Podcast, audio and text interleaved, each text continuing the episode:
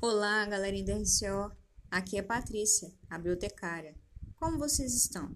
Espero que bem, que estejam se cuidando, aproveitando o tempo em família, brincando, mas não deixando os estudos de lado, hein?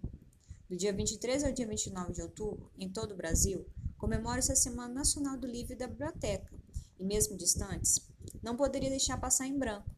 E em meio à pandemia, surgiu nossa biblioteca virtual. Aproveite o máximo a leitura e peça alguém da família para ler se ainda não sabe. E como diz Sandro Costa, a leitura é uma porta aberta para o mundo descoberta sem fim.